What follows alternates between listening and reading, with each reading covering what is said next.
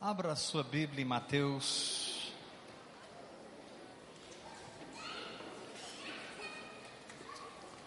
Capítulo 17.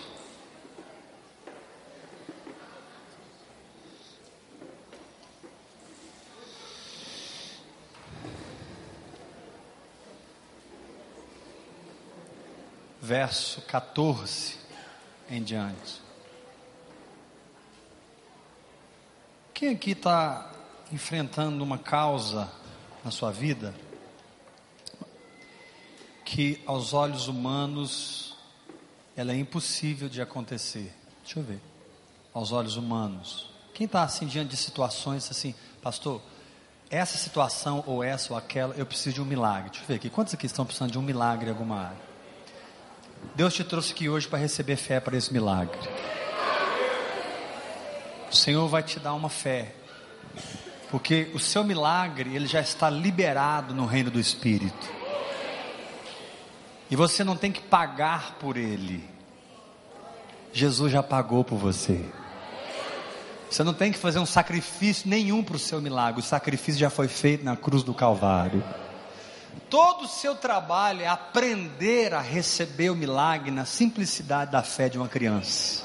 Levanta a mão e diga: Eu recebo essa palavra. Fala assim para o irmão que está ao seu lado: a religião te ensinou muita coisa errada. Pagar pelos milagres, fazer sacrifício pelos milagres. Sacode o seu irmão e fala: está tudo errado, irmão. Nada substitui o sacrifício de Jesus Cristo lá na cruz. Nada substitui o sangue que foi derramado na cruz do Calvário. O seu trabalho, querido, não é se sacrificar não é pagar, o seu trabalho é aprender a crer. Fala para três pessoas perto de você, é só ouvir e crer, irmão. Fala para ele. Chama alguém pelo nome e diga: Fulano, é só aprender a crer. Por que, irmãos? Porque o reino do Espírito é tão real quanto o reino físico. Vamos ler a palavra. Mateus 17, verso 14. E quando chegaram para junto da multidão, Mateus 17, verso 14. Aproximou-se dele um homem que se ajoelhou e disse: Senhor, compadece-te de meu filho, porque é lunático, sofre muito, pois muitas vezes caindo no fogo e outras muitas na água. Apresentei-o a teus discípulos mas eles não puderam curá-lo. Jesus exclamou: Ó oh, geração incrédula e perversa. Olha o problema aqui. O problema está na incredulidade. Geração incrédula. Fala assim: o problema está na incredulidade. Quem confia na palavra de Deus? Você só tem que resolver um problema com respeito a essa causa aí. É o problema da incredulidade. Você não tem que resolver a causa, porque a causa já está resolvida na cruz. Você tem que arrancar a dúvida do seu coração e começar a crer que você já tem a benção. Levanta a mão e diga: Eu recebo essa palavra. Sacode o seu irmão fala: O negócio é fé, meu filho. Fala para ele. Verso 17. Jesus exclamou: Ó oh, geração incrédula e perversa, até quando estarei convosco? Até quando vos sofrerei? Trazei-me aqui o menino. E Jesus repreendeu o demônio. E este saiu do menino. Ó, oh, que simplicidade. E desde aquela hora ficou o menino curado. Então os discípulos, aproximando-se de Jesus, perguntaram em particular. Porque se eles perguntassem em público, Jesus responderia onde? Em particular. Por que motivo não podemos nós expulsá-lo? Olha para mim, eles ficaram encabulados porque eles já vinham fazendo isso há muito tempo. Nesse evento aqui, irmãos, Jesus já tinha três anos de ministério. Três anos, nesse, nesse tempo aqui. Faltavam apenas seis meses para sua morte e ressurreição. Ele tinha acabado de descer do Monte da Transfiguração. Ele tinha atingido o ápice da maturidade, como filho de Deus na terra. E foi transfigurado. Obrigado, irmão.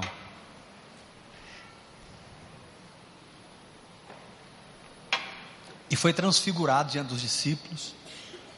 Ali. Jesus ali podia dar um pulinho, já estava na glória. Moisés desceu no monte, Elias. Quando ele desceu do monte, ele encontrou esse problema. E os discípulos ficaram muito encabulados, porque, entenda, para eles isso aqui era café pequeno. Eles vinham expulsando demônio assim de rodo. Né? Vou expulsar de rodo agora. Sai! E aí saia tudo. Entendeu? Agora vou expulsar soprando. Saía. Agora vou expulsar batendo palmas. Saía. Qualquer jeito sair. De repente eles pegaram um capiroto mais complicado. E o trem não saía. Agora você imagina a cena, né? Imagina a cena do menino, do, do, do, dos discípulos ali, aquela fila, agora é eu, deixa, deixa comigo. Aí vinha lá e sai daqui, sai dali, agora é eu, e nada. E na verdade eles passaram uma vergonha muito grande, porque o demônio não saía, não saía, não saía. E aí Jesus chega, irmãos, e com muita simplicidade, expulsa o demônio. Deixa eu te falar uma coisa: quando a fé está estabelecida no coração, as coisas acontecem com muita velocidade, com muita simplicidade.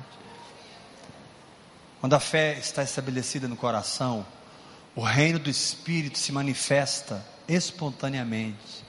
Na verdade, o reino do Espírito e o reino físico, eles se separam numa linha tão tênue e o que, o que abre, vamos falar assim, o zíper desse reino espiritual para o reino físico é a fé.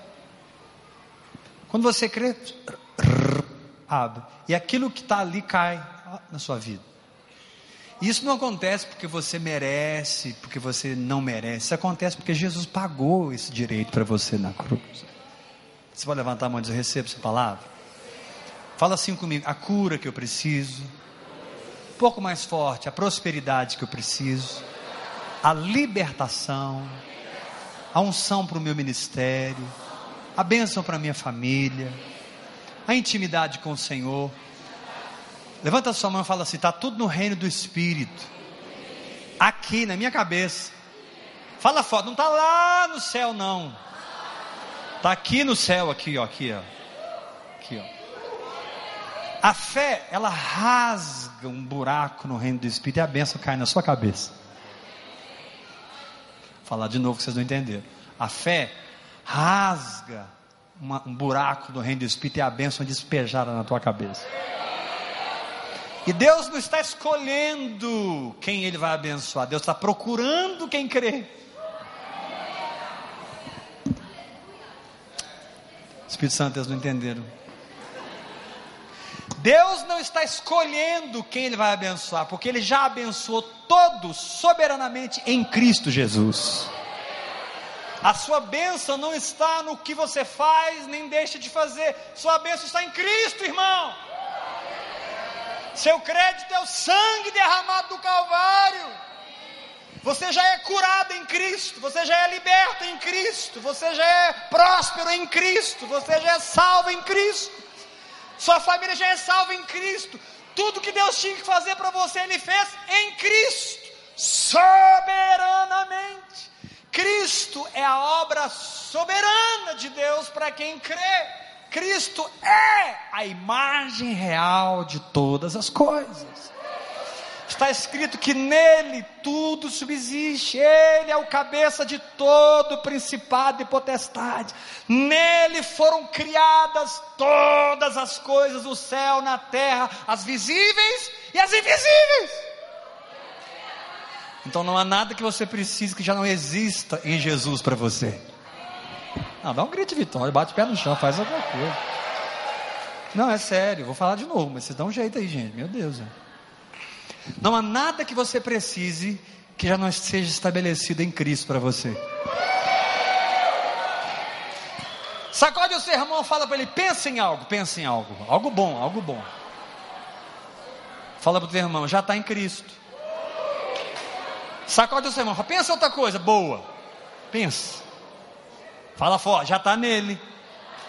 Minha cura, minha. Está tudo feito nele. Então Deus não está procurando, Deus não está escolhendo, Deus está procurando.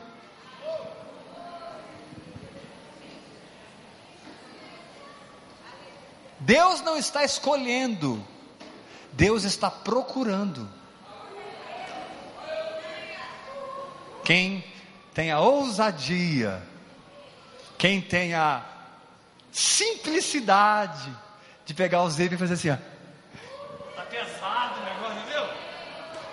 Tá pesado, tem muito presente, tem muita benção. Aí você pega o zíper da simplicidade. Irmãos, entrou uma unção de simplicidade nessa igreja. Quem já está experimentando? Deixa eu ver. Aí, aí. Uma irmã, uma irmã chegou para mim, ó pastor, um dinheiro que eu não recebia, já recebi. Quem está recebendo aqui? Quem está na beira? Meu filho já está desatado. Deus não está escolhendo, Deus está procurando. Ele procura alguém que tenha coragem de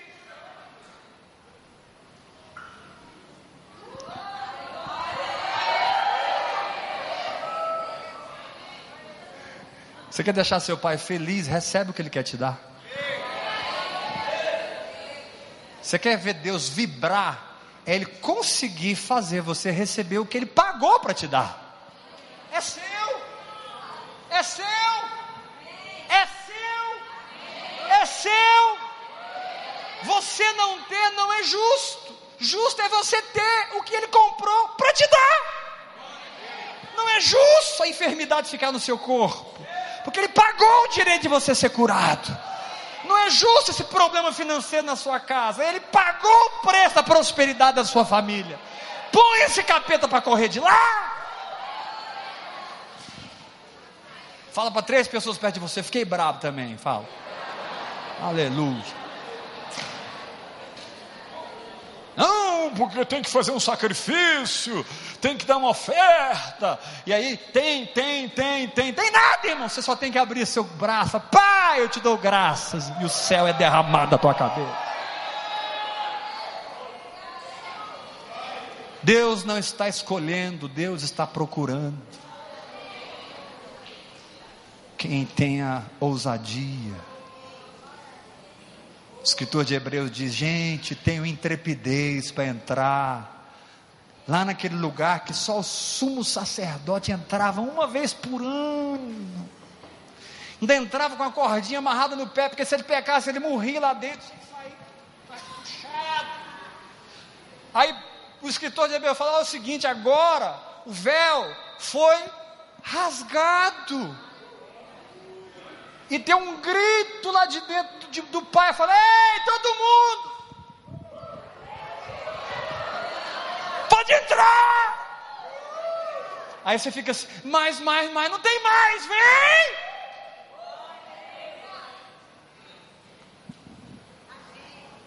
Deus não é anti-Rui, Deus não é anti-Maristela, Deus não é anti Amarildo, não. Deus é pró-Amarildo, pró-Samuel, pró-Heber. Deus é contigo, meu filho. Ele é seu pai. Ele é seu pai. E a única relação que explica essa simplicidade que eu estou falando é a relação pai-filho, a única. Você nunca vai entender essa fé se você não entender o relacionamento que você tem com seu filho. Seu filho não te pede certas coisas, ele vai lá e pega. Tem coisa que você nem pede para Deus, irmão, você vai e pega.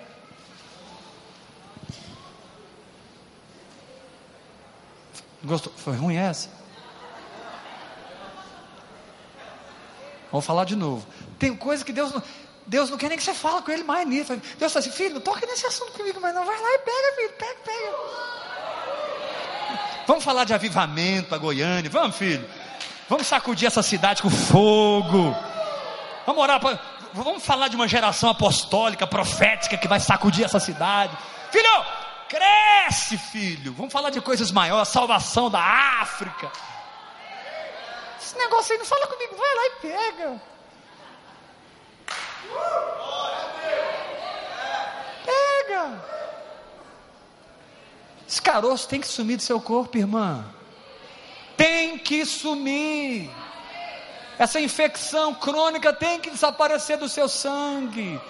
Esse batimento cardíaco errado tem que o coração tem que bater tranquilo. Sua respiração tem que ser boa. Você tem que dormir igual gato em balé de algodão, meu filho. Não recebe essa unção aí agora. Amanhã, para levantar da cama, o anjo vai ter que te empurrar, porque você vai dormir igual um. Não, pastor, estou numa sonhação. Sonhação é o capeta lá, irmão. Você não, irmão. Você vai dormir tranquilo. Está escrito é outra coisa. Pega no som, durmo tranquilo. Meu Deus está comigo. Cela nenhuma me atingirá. Vamos tirar essa mentalidade de guerra, de demônio, de, de, de, de, de, de, de, de não sei o que, pesadelo. Arranque da sua cabeça, irmão. Põe um céu na sua cabeça, irmão. Você vive a mentalidade que você tem. Fala, fala para o irmão que está ao seu lado, tira esse inferno da sua cabeça põe o céu aí dentro, meu filho. Tem gente que vê demônio em quadro, vê demônio na parede, vê demônio no chão, vê demônio no sapato, vê demônio na roupa. Opa, está amarrada essa roupa. Tem gente que vê demônio em tudo quanto é lugar, mas não vê Deus. Nossa, eu estou sentindo uma opressão aqui. Eu não, estou sentindo. Fogo está caindo aqui, irmão. A questão é o que está dentro de você.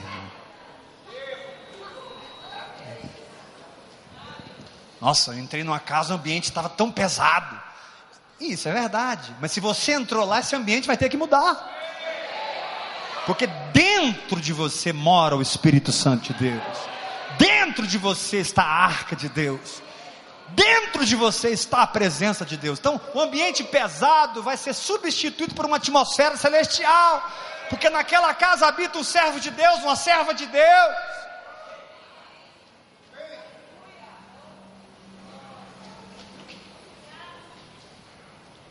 Sheketasonegebe, Arconiciname. Esse final de semana lá em Dourados, né? Dourados, né? Dourado? Hã? Rio Brilhante e Dourados. É. Até a cidade como vai é profética. Esse cara é profético. Rapaz, Deus vai te surpreender esse final de semana, viu? Prepara. Vai ter muita cura, muito milagre. Pode entrar, depois você conta para nós semana que vem. Então, é sério. Olha para esse irmão que tosse, ela faz uma cara de brabo e fala assim para ele: Não complica as coisas, não, meu filho. Fala. Põe a mão no nome do sermão. Olha dentro do olho dele. Fala assim para ele: Complicado. Fala para o irmão: Complicado. Foi a cruz. Foi ele ficar três dias no inferno. Foi ele se tornar pecado. Complicado. Foi ele vencer a morte, ressuscitar, ser glorificado. Complicado foi a redenção, para que hoje eu possa ser simples na minha fé. A gente acha que a obra da cruz foi simples para que a fé fosse complicada. Não, complicado foi Deus entrar na barriga de uma mulher. Deus entrou na barriga de uma mulher, virou uma sementinha, um bebê, cresceu, nasceu, venceu. Isso é complicado, irmão.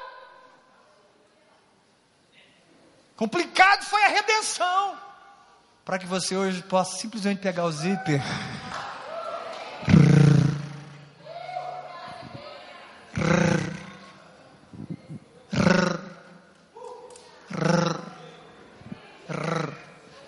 Aí você que não crê, para você também.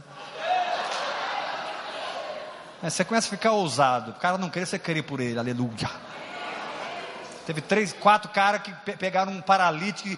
A casa estava cheia de gente, pegaram o paralítico, subiram pela casa, um telhado. Eles chegaram na casa, não dá para entrar, dá para entrar, subir no telhado, destelhado. Jesus estava pregando aqui igual eu aqui, pá, pá, pá, pá, de repente, tá, tá, tá, tá, tá, tá, tá, tá, abriu. Desceram o paralítico. Levanta sua mão e diga: Eu recebo essa palavra. Resolva o problema da incredulidade porque o seu problema já está resolvido.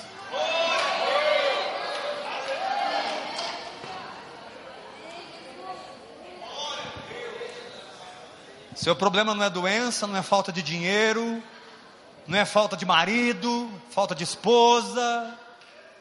Seu problema não é falta. Seu problema é que se você crê ou não que já está feito. Dá um grito de vitória. Põe a mão na cabeça. Fala toda incredulidade. Saia da minha vida, do nome de Jesus. Diga: meu coração reina fé. Meu coração reina simplicidade. Eu tenho nas minhas mãos o testamento do meu papai.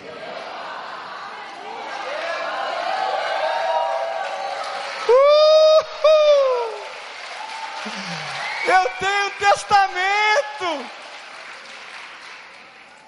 Irmão, isso aqui é tão grande, tão grande, tão grande, tão grande, tão grande, tão grande, que nós vamos demorar a eternidade para herdar. 80, 90 anos, você vai herdar só, um, só isso aqui, ó. 80, 90 anos, 100 anos, ah, vou viver 120, pastor. Amém, irmão. Então, 120, mais umas páginas. O resto é a eternidade. que é grande demais, irmão. Você deixar a religião te enganar com obras mortas. Todo espírito de engano sai da nossa vida em nome de Jesus.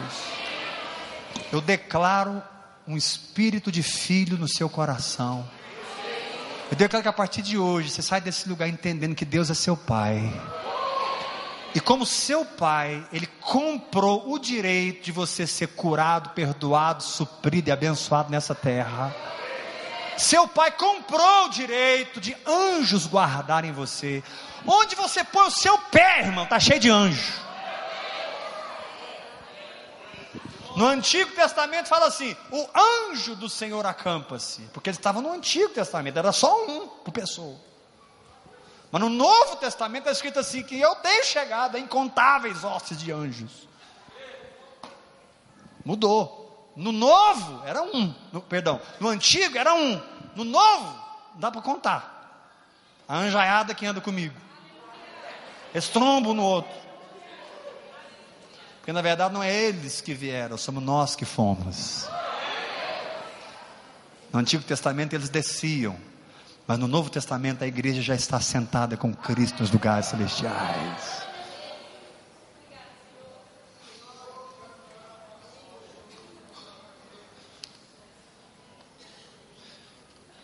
Fechei a Bíblia aqui, peraí. Pastor, fala, meu irmão. Como é que não resolve esse negócio? Da tarde da incredulidade.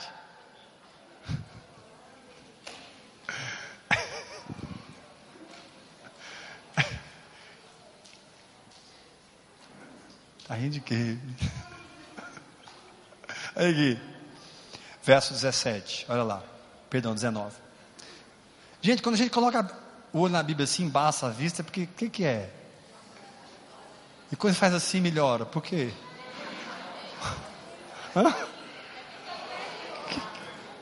O que, que significa? Que eu estou com 44 anos? Por que, que eu olho assim, está embaçado, eu faço assim, melhora? Hã? Estou precisando de milagre, né? Eu já estou cheio de gracia, né? 19.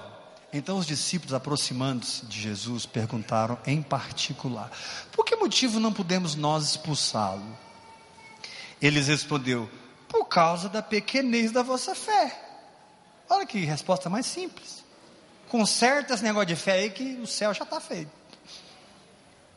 Pois em verdade vos digo que se tiverdes fé, como um grão de mostarda, Direis a esse monte: passa daqui para acolá, e ele passará. Nada vos será impossível. Jesus ensinou aqui que a condição do meu espírito governa a condição da minha vida. Jesus ensinou aqui que se por dentro eu acreditar, o que sair da minha boca acontecerá. Jesus ensinou que se no meu espírito eu crer que eu tenho, quando eu disser que tenho, aquilo se manifestará. E é assim que a fé opera. Eu creio no meu coração, falo com a minha boca e aquilo acontece. Levanta a mão e diga: Eu recebo essa palavra. Fica com as duas mãos levantadas e grita comigo: A fé é muito simples. Mais forte, Deus fala, eu creio com o meu coração, falo com a minha boca e aquilo acontece. Fala para o teu irmão, você tem que crer e falar, meu irmão. Sacode ele, fala. Muita gente não recebe porque só crê, mas não fala. Se você está curado, diga que está curado. Se você tem um emprego, diga que tem um emprego. Se você tem a bênção, diga que tem, não diga que terá, diga que tem, diga eu tenho, eu possuo, é meu, é agora. A fé diz eu possuo, a fé diz é meu. Por quê? Porque Deus falou, uai. Aleluia. E o que ele diz é. Então você deixa de governar a sua vida pela imagem física. Agora preste atenção, nós estamos chegando no final da palavra para concluir, para chegar onde o Espírito Santo quer nos levar. Você deixa de guiar a sua vida pela imagem natural e passa a guiar a sua vida pela imagem espiritual que a palavra construiu em você. Vou repetir isso. Você deixa de ser uma pessoa que toma decisões e que age pela visão temporal. O físico é temporal. Semana passada eu falei que é virtual. Eu não gostei muito dessa expressão, porque virtual é o que não existe. O físico existe. Ele existe. Não, não, não chega a ser virtual, mas é passageiro, é temporal. Existe, mas não é a verdade. Você tem que aprender a separar o que é uma circunstância do que é a verdade. Circunstância é aquilo que os seus olhos veem, verdade é o que Deus diz. Quem entendeu, diga amém. amém. Circunstância é aquilo que eu toco, mas verdade não é o que eu toco. Porque não são meus sentidos físicos que me dizem a verdade, é a palavra de Deus que me diz a verdade. Eu não recebi cinco sentidos para conhecer a verdade eu, conheci, eu recebi o Espírito Santo para ser guiado à verdade. Não são meus sentidos que me guiam à verdade, é o Espírito Santo que me guia à verdade. Eu declaro aqui um povo que não é guiado pelos cinco sentidos, eu declaro aqui um povo que é guiado pelo Espírito. Aprenda a colocar a fé acima dos seus sentidos, porque a fé está acima dos seus sentidos. Dá uma glória a Deus bem forte não uma fé positivista, de uma mente que tenta acreditar em algo. Não, não, não, não, não. Simplesmente uma fé que recebe o que Deus diz. Por isso, para ter fé, você tem que ler Bíblia.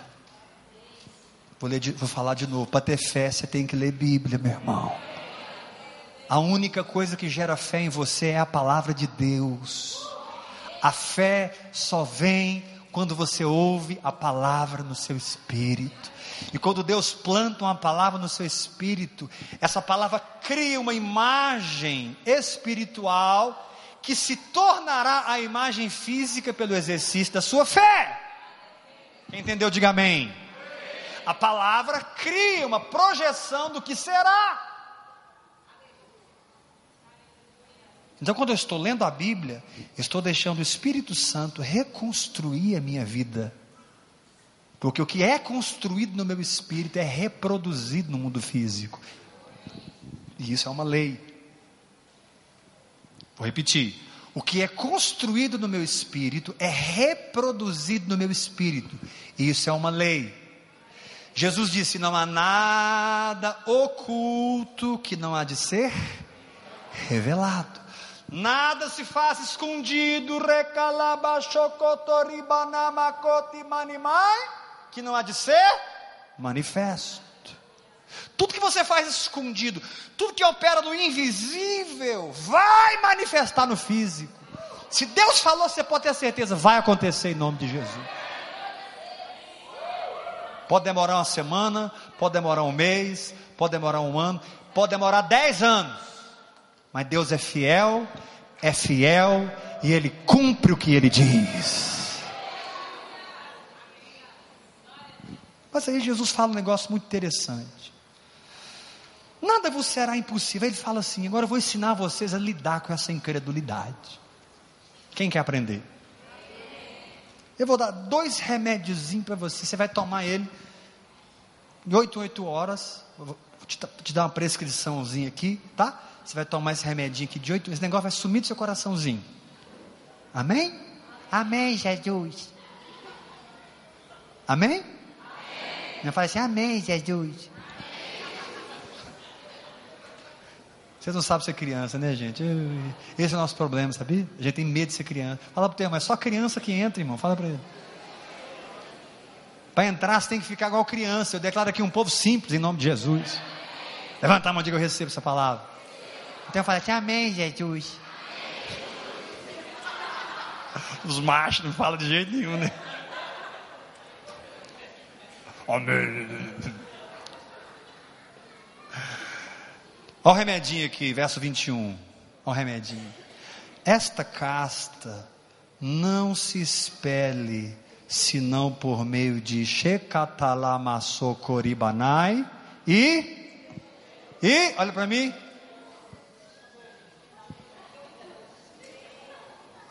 parar de comer.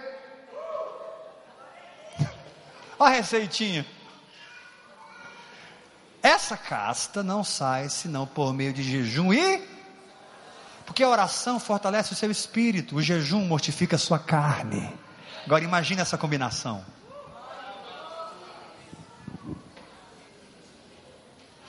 Quando você está orando em línguas, seu espírito entra em evidência. Quando você está jejuando, sua carne entra em decadência. Isso foi bom, não foi? Vamos falar de novo? Eu falo, você repete. Quando eu oro em língua, meu espírito entra em evidência e é fortalecido. Mais forte, igreja. Quando eu jejuo, a minha carne entra em decadência. Faz assim com a mão, diga assim: um espírito crescendo e uma carne diminuindo. Espírito para cima, carne para baixo. Mais espírito menos carne, mais espírito, menos carne. Mais forte que diga, mais espírito, menos carne. Onde é que está o milagre? O milagre está na carne ou no espírito? Está onde? Aí você entrou onde? Aí você crê. Você entra pela oração e o jejum pelo processo de edificação e mortificação, você entra no lugar de fé. E é por isso que as pessoas às vezes não entendem. Gente, eu comecei a jejuar, o negócio começou a acontecer. Quem já experimentou isso? Né? E às vezes as pessoas, por que, que depois que eu comecei a jejuar, o trem aconteceu? Por quê? Porque você abaixou a carne e levantou o espírito. Você saiu daquele patamar de incredulidade e entrou na fé.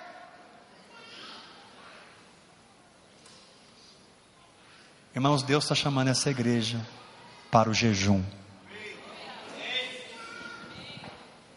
Vou repetir isso. Deus está chamando essa igreja para o jejum. Não, mas você não acabou de falar que não tem sacrifício, pastor? Uai, e agora? Sai dessa. E agora? Você não falou que não tem sacrifício? E agora? Passar fome é sacrifício, uai. Não, irmão. O jejum não se põe no lugar da graça. Preste atenção. O jejum não se põe no lugar da graça. O que opera a graça é fé. O problema é que a sua carne atrapalha a fé. E quando você jejua, você mortifica a sua carne. Jejum não move Deus, jejum move você. Jejum não muda Deus, muda você. Posso ouvir um glória a Deus bem forte?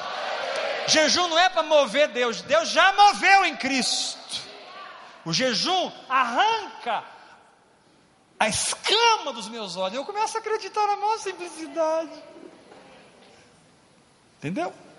O jejum não se põe no lugar da graça. Tem gente que pensa que jejum, eu vou fazer um sacrifício aqui de uma semana, né, como se ele tivesse convencer Deus pelo sacrifício do jejum para dar para ele o que Deus já deu de graça. Enquanto você está sacrificando, Deus está tentando te convencer que é seu.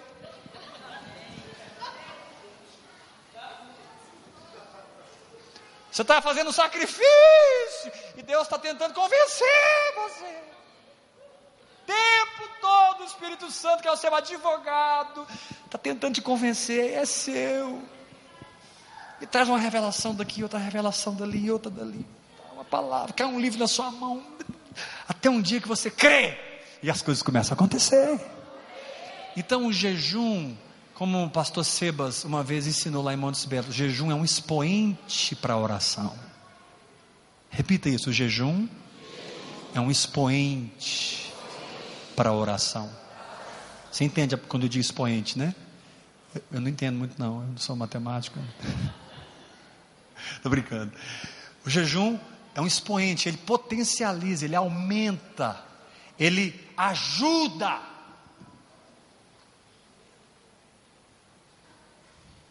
Então, meu filho, vamos responder a palavra de Deus, vamos jejuar.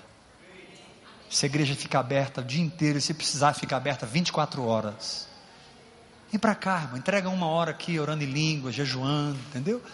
Começa jejuando como você conseguir, entendeu? Faça com líquido, uma refeição por dia. O Espírito Santo vai guiar você três dias só na água. Sete dias só na sopa. Oh, imagina sete dias só na sopa, ninguém merece. Né? Quarto dia você não aguenta ver sopa na sua frente mais. Eu não sei, Deus vai guiar você, mas olha, não vamos ficar debaixo de um teto de incredulidade se o verdadeiro teto que está sobre nós é o trono de Deus. Vamos ultrapassar as barreiras da nossa carne para sermos simples em crer na palavra e vamos receber aquilo que é nosso. Jesus pagou o preço do seu milagre. E eu estou aqui como um profeta de Deus para dizer: o Senhor te trouxe hoje nesse lugar para te dizer: você não tem que fazer nada, você só precisa crer. Jejum e oração são recursos para a sua fé. Jejum e oração são recursos da graça para que você entre na simplicidade. Você pode levantar a mão e dizer: Eu recebo essa palavra? Então diga para o irmão que está ao seu lado: quando você jejua, você não move Deus nem um milímetro, você move a você mesmo da incredulidade para a fé. Aleluia! Vamos tomar a ceia, sai do seu lugar, vem aqui para frente.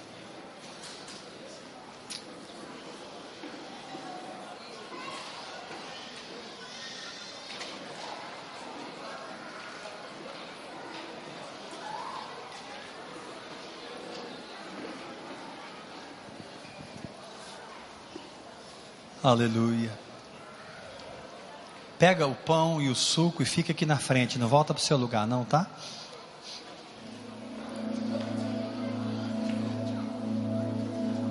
O pardal encontrou casa, eu encontrei os teus altares. És o meu Deus. O pardal encontrou casa, eu encontrei os teus altares és o meu.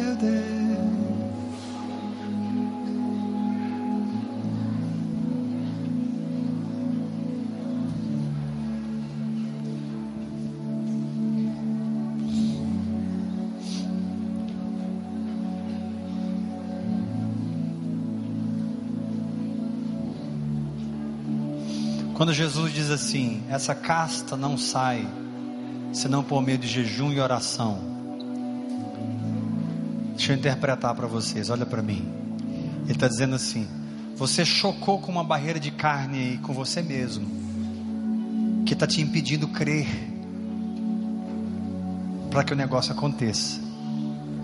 Mas comece a jejuar que essa carne vai sair do rumo. Eu vou tirar essa catarata dos seus olhos, diz o Senhor, através do jejum. Eu vou arrancar essa visão embaçada e a simplicidade vai ser restaurada no seu coração. Amém. Pai, nós te damos graças pelo corpo de Cristo, te damos graças pelo sangue de Cristo. Senhor, o preço foi tão alto para que nós sejamos hoje um povo completamente descomplicado, simples, um povo, Pai, que anda nos milagres. Deus, milagre para nós é todo dia. Amanhã vai ser dia de milagre. Depois de amanhã, milagre. Eu declaro aqui, Senhor, um povo que vive o sobrenatural. Todo dia. Porque nós não somos dessa terra. Nós somos da nova Jerusalém. Não tem um anjo conosco. Nós temos chegado a incontáveis hostes de anjos. Pai, dá-nos graça para orar no Espírito e jejuar. Pai, dá-nos graça para fortalecer o nosso espírito e mortificar a nossa carne, Pai. Pai, que toda barreira de carne seja mortificada e os nossos olhos espirituais sejam abertos como nunca foram, Senhor.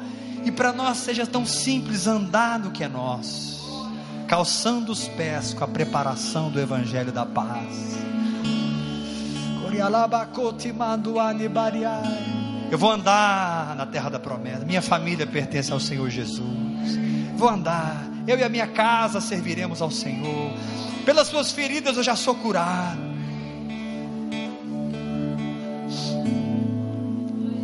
Declaro graça para você jejuar, irmão.